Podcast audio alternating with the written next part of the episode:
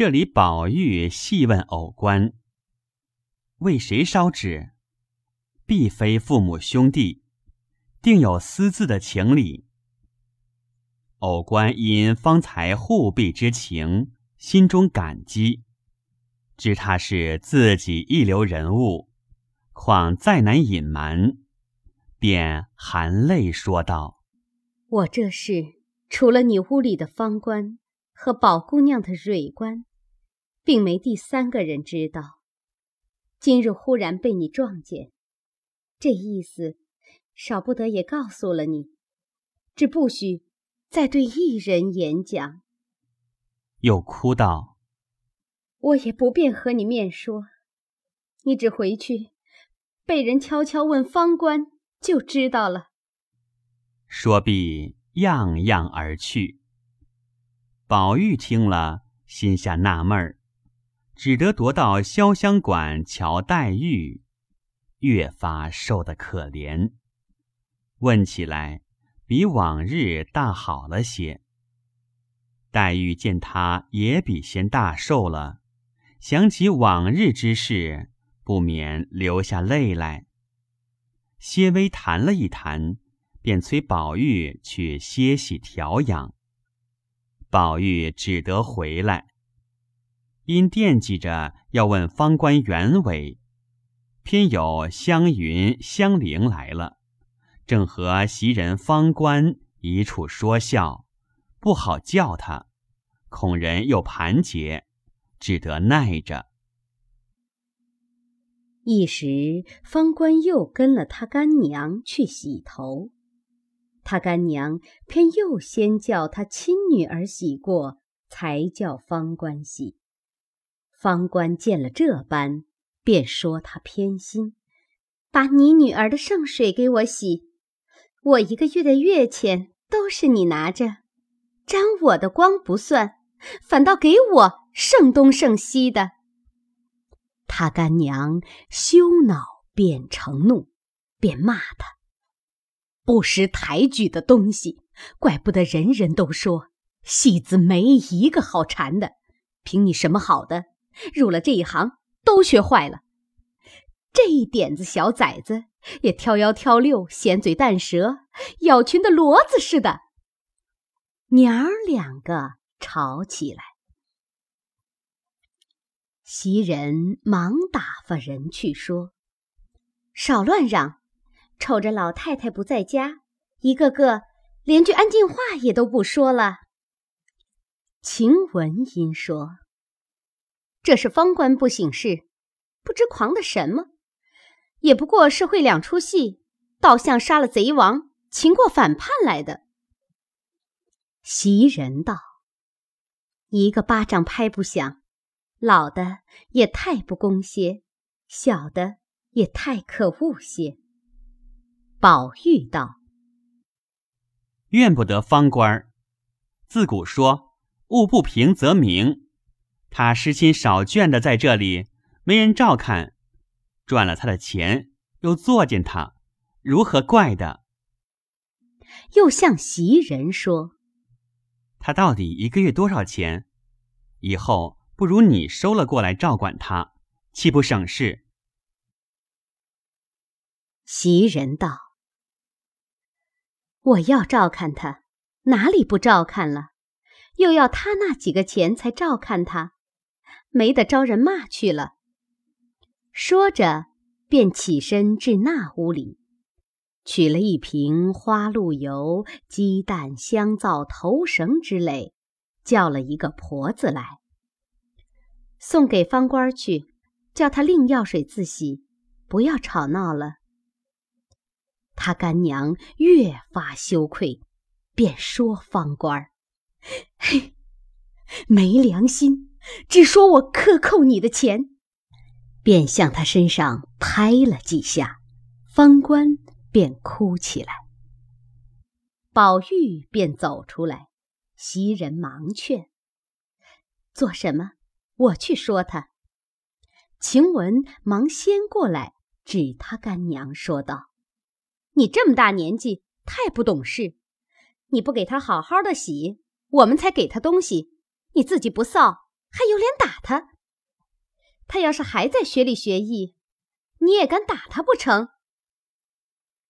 那婆子便说：“一日叫娘，终身是母。他排宣我，我就打得。”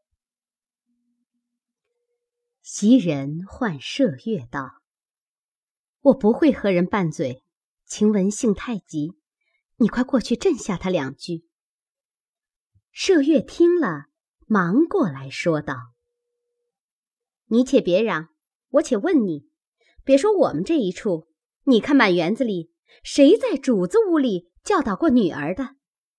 就是你的亲女儿。既经分了房，有了主子，自有主子打骂。再者，大些的姑娘姐姐们也可以打的骂的。谁许你老子娘又半中间管起闲事来了？都这样管，又要叫他们跟着我们学什么？越老越没了规矩。你见前日坠儿的妈来吵，你如今也来跟他学。你们放心，因连日这个病那个病，在老太太又不得闲儿，所以我也没有去回。等两日，咱们去痛回一回，大家把这威风煞一煞才好呢。况且宝玉才好了些，连我们也不敢说话，你反打的人狼嚎鬼哭的。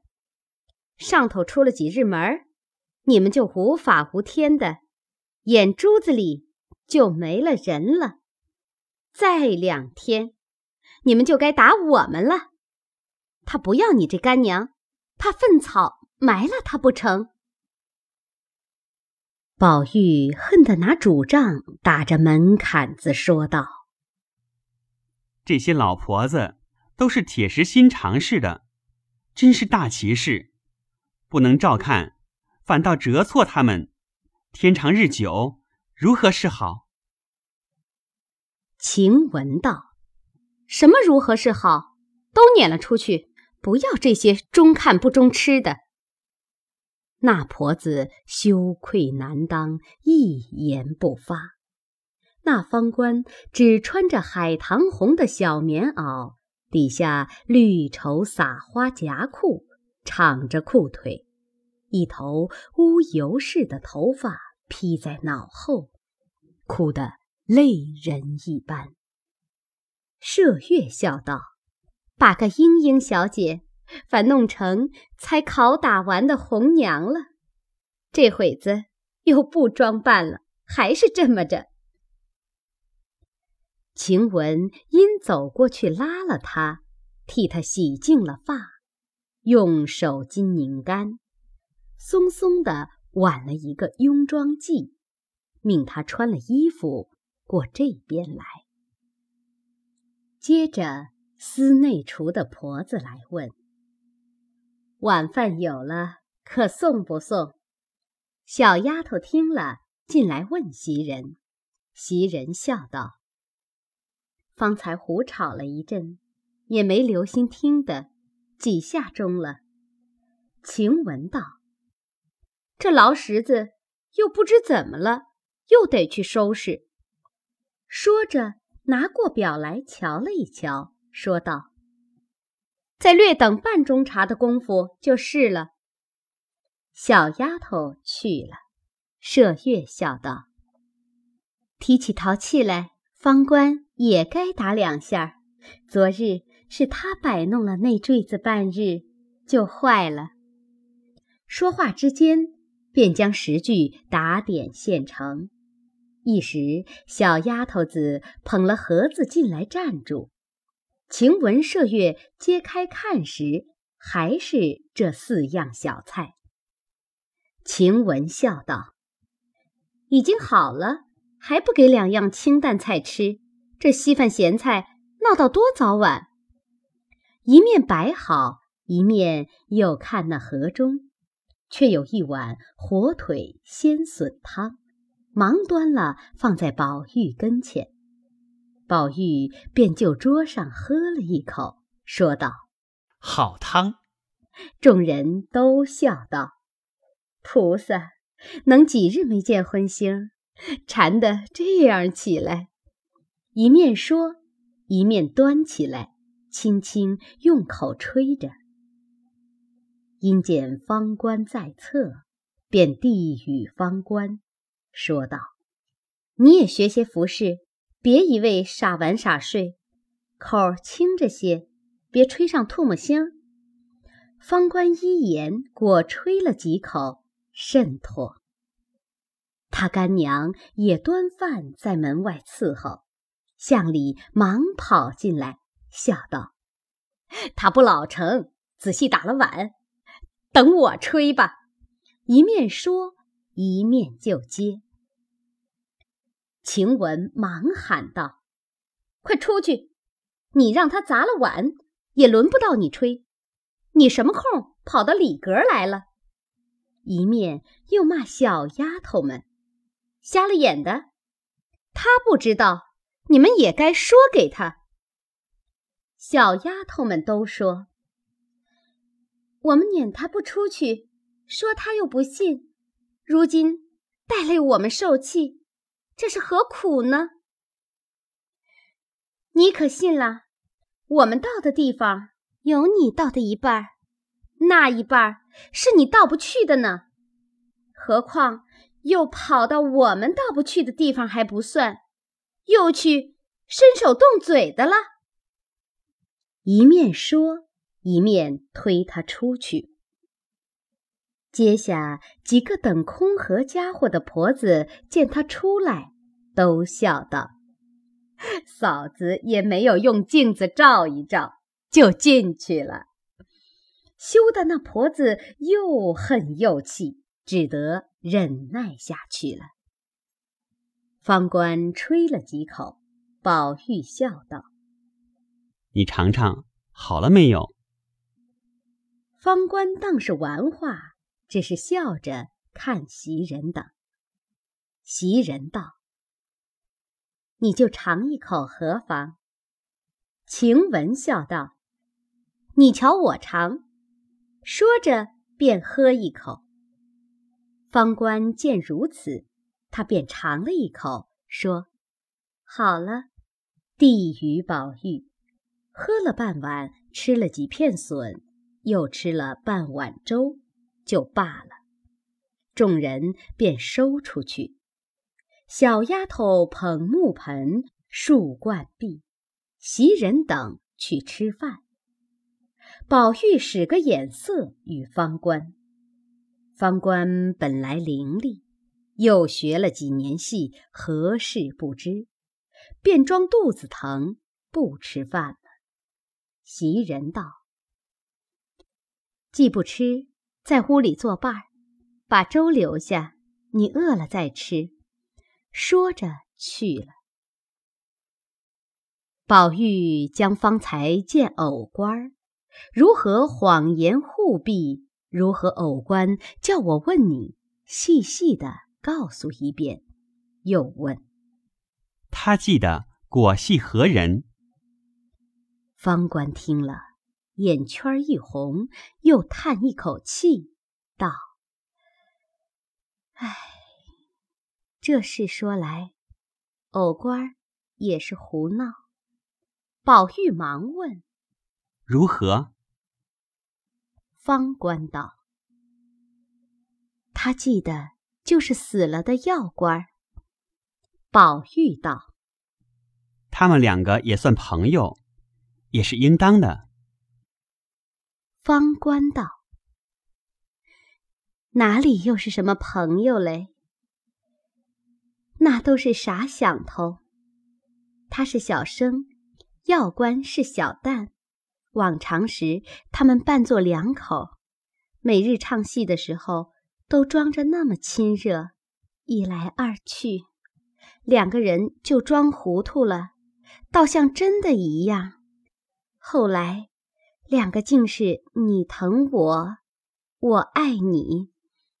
药官一死，他就哭得死去活来的，到如今不忘，所以每节烧纸。后来补了蕊官我们见他也是那样，就问他为什么得了新的就把旧的忘了。他说：“不是忘了，比如人家男人死了女人，也有再娶的，只是不把死的丢过不提，就是有情分了。你说他是傻不是呢？宝玉听了这呆话，独合了他的呆性，不觉又喜又悲，又称奇道绝，拉着方官嘱咐道：“既如此说，我有一句话嘱咐你，须得你告诉他，以后断不可烧纸。”逢时按节，只备一炉香，一心虔诚，就能感应了。我那案上也只设着一个炉，我有心事，不论日期，时常焚香，随便新茶新水就供一盏，或有鲜花鲜果，甚至荤腥素菜都可，只在静心，不在虚名。以后。快命他不可再烧纸。方官听了，便答应着。一时吃过粥，便有人回：“老太太回来了。”要知端底，且看下回分解。